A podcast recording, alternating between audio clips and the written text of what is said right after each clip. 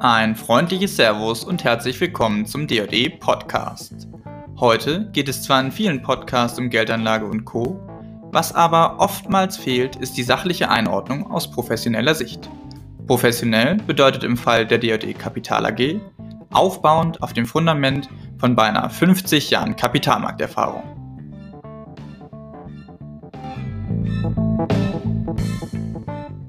Nicht nur die globale Gesundheitslage ist durch die Corona-Pandemie in Gefahr. Auch der Gesundheitssektor geriet ein wenig in Straucheln. Ob diese Entwicklung nachhaltige Effekte hat oder ob am Horizont auch schon wieder ein Hoffnungsschimmer zu sehen ist, darüber sprechen wir mit unserem heutigen Gast, Maximilian Köhn. Er ist Experte für den Bereich Healthcare im Research-Team der DRD Kapital AG. Hi Max, herzlich willkommen im Podcast. Ich freue mich sehr, dass du dir die Zeit genommen hast. Ja, servus, Konsti. Max, vielleicht ganz kurz zum Start. Stell dich doch mal unseren Zuhörern kurz vor. Was genau machst du bei DJE und wie lange schon? Ja, klar. Äh, äh, ich bin nun über sechs Jahre schon äh, bei DJE. Bin hier Analyst für den Healthcare-Sektor, also einen der größten Sektoren. Äh, und zu der Tätigkeit als Analyst bin ich gleichzeitig auch noch Fondsmanager für unseren europäischen Fonds DOD Europa. Was macht denn den Healthcare-Sektor aus deiner Sicht so spannend? Ja, viele assoziieren Healthcare mit großen Pharmaunternehmen. Allerdings hat der Sektor deutlich mehr zu bieten. So fallen Medizintechnikunternehmen, also Beispiel vom Schrittmacher, bis hin zu klassischen Hörgeräten, Diagnostiker, aber auch innovative Biotech-Unternehmen in diesen Sektor. Gleichzeitig weist der Sektor unterschiedliche Facetten auf. Ähm, beispielsweise vom klassischen Pharmaunternehmen mit hohem freien Cashflow und sicherer Dividende bis hin zum kleinen Biotech-Unternehmen, welches jahrzehntelang an einem bestimmten Medikament äh, forscht, mit dem Ziel natürlich, irgendwann äh, einen potenziellen Blockbuster zu finden. Okay, ich sehe schon. Also auch ein sehr diverser Sektor, sehr spannend. Ähm, jetzt springen wir mal in die aktuelle Betrachtung. Ähm, viele Beobachter gingen ja davon aus, dass der Pharma- und Healthcare-Sektor während so einer globalen Pandemie profitieren könnte. Das hat sich ja nun im Nachhinein als ziemlicher Irrtum herausgestellt. In der Breite hat sich der Sektor ja eher unterdurchschnittlich entwickelt. Woran lag das aus deiner Sicht? Absolut richtig, Konsti. Also der weltweite Healthcare-Aktienindex in Euro entwickelt sich dieses Jahr deutlich schlechter als der breite weltweite Aktienmarkt.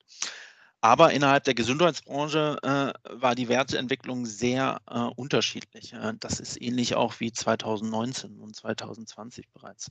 Ähm, denn viele Pharma, äh, aber auch Medizintechnikunternehmen litten stark äh, in der Corona-Pandemie. So wurden Untersuchungen, Operationen oder Therapien verschoben und Medikamente nicht verschrieben. Eine dramatische Folge hiervon zeichnet sich meines Ermessens nach aktuell in Großbritannien ab. Denn hier zeigen die jüngsten Daten, dass sowohl die Länge der Wartelisten als auch die Wartezeit für Operationen ein 10-Jahres-Hoch erreicht haben. Ja, das ist wirklich, wirklich enorm. Ähm, jetzt haben wir schon ein bisschen die negativen Entwicklungen beleuchtet, aber obwohl es in der Breite ja nicht so gut war, gab es ja vielleicht auch den ein oder anderen Lichtblick im Sektor. Was ist denn da so oder was sind die Bereiche, die da besonders hervorgestochen sind? Absolut. Also meines Ermessens nach war und ist der größte Lichtblick die Covid-19-Impfung. Und hier zeichnet sich eigentlich wieder einmal, wie wichtig Innovation ist und dass sich jahrelange Forschung auch vielleicht irgendwann mal auszeichnen kann. Denn nochmal zur Erinnerung, normalerweise ist es eigentlich so, dass ein Medikament, sei es jetzt ein klassisches Medikament für Onkologie oder auch zum Beispiel eine Impfung, bis zur Marktzulassung mal gerne zehn Jahre braucht. Hier hat die Branche natürlich mit Rückenwind so ein bisschen von den Gesundheitsbehörden ihre Innovationskraft gezeigt. Und binnen einem Jahr gibt es bereits mehrere zugelassene Covid-19-Impfstoffe. Für mich ist das eine klare Sensation. Aber klar, neben den Impfstoffherstellern haben vor allem aber auch Diagnostikhersteller oder IT-Dienstleister im Gesundheitswesen von der Corona-Pandemie profitiert. Beispielsweise wäre jetzt hier zu nennen die klassischen Diagnostikhersteller, die natürlich von der hohen Nachfrage nach Covid-19-Tests, sei es den klassischen PCR-Test oder auch den Antigen-Test, profitiert haben. Ja, dann lass uns doch noch mal ein bisschen über den Impfbereich sprechen. Ähm, welche Anbieter siehst du da mit dem größten Potenzial? Und gibt es hier vielleicht auch die Gefahr einer Überbewertung jetzt in Anbetracht auch der sehr schnell gestiegenen Marktkapitalisierung? Grundsätzlich muss man zwischen mRNA und Vektorimpfstoffen unterzeichnen. Abseits natürlich der unterschiedlichen Technologien hinter den Impfstoffen ist letztendlich die Effektivität als auch die Kapazität entscheidend für die angestrebte Herdenimmunität von 70 Prozent. mRNA-Impfstoffe mit einer Wirkungseffektivität von über 90 Prozent sind hier, wie gesagt, deutlich effektiver als die klassischen äh, Vektorimpfstoffe. Allerdings haben sie natürlich auch Nachteile, wie zum Beispiel bei Logistik und Lagerung. So können sie diesen nämlich nur bei minus 70 Grad äh, gelagert werden.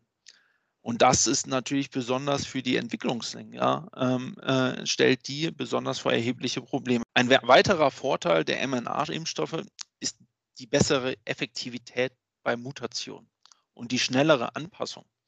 Dies ist besonders wichtig für eine wohl möglich kommende äh, Auffrischungsimpfung. Zu der einzelnen jetzt zu der Bewertung. Die Bewertung der einzelnen mRNA-Hersteller muss letztendlich im Kontext so ein bisschen zu der Kapazität äh, gesehen werden. Die drei mRNA-Hersteller, die es weltweit gibt, CureVac, BioNTech mit Pfizer und auch Moderna, wollen gemeinsam äh, dieses Jahr über 4 Milliarden Dosen herstellen. Moderna möchte dieses Jahr zum Beispiel eine Milliarde Dosen herstellen. BioNTech Pfizer hat jüngst sein Ziel sogar auf 3 Milliarden erhöht. Und jetzt haben wir zum Beispiel CureVac. Die wollen 2021, also dieses Jahr, ohne weitere Ausbauten knapp 100 Millionen Dosen ausliefern sind aber schon an der Börse mit 20 Milliarden Dollar bewertet. Das steht so ein bisschen im Widerspruch jetzt zum Beispiel zu Moderna, denn diese streben für 2022 3,5 Milliarden Dosen an, also deutlich und ein Vielfaches von CureVac und sind nur mit einer Marktkapitalisierung von 70 Milliarden bewertet. Okay, alles klar. Dann vielleicht noch zum ähm, Impfkontext, das ganz spannende aktuelle und auch sehr kontroverse Thema rund um diese Patentdiskussion, die da vorherrscht. Was ist da so dein Take? Das war natürlich die letzten Tage sehr volatil zum Thema Patentaussetzung. Das ist natürlich ein extrem schwieriges und äh, meines Ermessens nach ein sehr politisches Thema. Denn das eigentliche Patent der Impfstoffe ist nicht das Problem, sondern die Kapazität in Form von Produktionsanlagen. Denn alleine diese aber zu bauen, dauert halt Jahre und man braucht halt extremes Know-how. Hier sollte man sich eigentlich gegenseitig helfen und das wäre zum Beispiel ein gutes Beispiel, was äh, halt bestimmte mRNA-Hersteller schon machen, sogenannte Lizenzierungsmodelle. Gleichzeitig wäre das Aussetzen des Patentes für die gesamte Branche natürlich extrem negativ zu sehen. Denn BioNTech und Pfizer sowie auch Moderna, die haben ja wirklich vor 10, 15 Jahren Milliarden in die Entwicklung äh, investiert, der mRNA und jetzt natürlich auch Milliarden in die äh, Impfstoffentwicklung. Und ohne diese Innovation und die natürlich damit verbundene unternehmerische Risiken und der erheblichen finanziellen Aufwänden, ohne das alles würde es heute wirklich keine mRNA-Impfstoff geben. Ja, das ist natürlich super spannend, gerade mit diesem aktuellen Blick auf das äh, doch sehr kontrovers diskutierte Thema Patente. Ähm, danke auch da nochmal für die Einschätzung. Dann gucken wir doch vielleicht schon mal so ein bisschen in die Zukunft oder zumindest so auf den Rest des Jahres. Was ist denn so dein Ausblick? Wie geht es mit deinem Sektor weiter? Welche Potenziale siehst du noch für Anleger? Gleichzeitig muss man sagen, diese flächendeckenden Impfkampagnen, die wir aktuell haben und die damit natürlich verbundene Herdenimmunitäten, würden natürlich nicht nur den Impfstoffherstellern helfen, weil sie natürlich mehr verkaufen würden, sondern eigentlich den gesamten Sektor. Wie gesagt, wir haben halt eine extreme hohe Nachfrage an Operationen. Das wird natürlich Krankenhausbetreiber, aber auch Medizintechnikunternehmen unterstützen. Gleichzeitig sind natürlich große Healthcare-Unternehmen sehr solide bilanziert, erwirtschaften einen hohen freien Cashflow und können durch die hohe Dividendenrendite vielleicht auch ein sicherer Hafen sein in stürmischen Zeiten, wie wir jüngst äh, haben an der Börse. Ja, alles klar. Ähm, dann sage ich schon mal vielen, vielen Dank, denn wir sind jetzt auch schon am Ende angelangt. Aber vielen Dank für diese super spannenden Insights in, in diese Branche und, in, und für deine Zeit natürlich auch, die du jetzt mit uns investiert hast. Ja, bitte, bitte. Immer wieder gerne.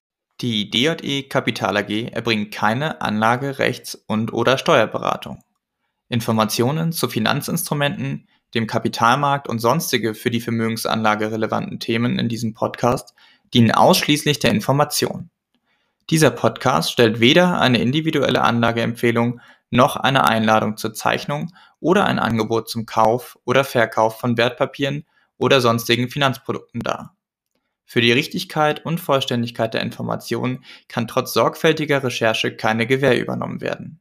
Kapitalanlagen bergen Verlustrisiken. Das gilt auch für eine professionelle Vermögensverwaltung oder die Kapitalanlage über Fonds. Bitte beachten Sie dazu die umfassenden Risikohinweise auf www.dje.de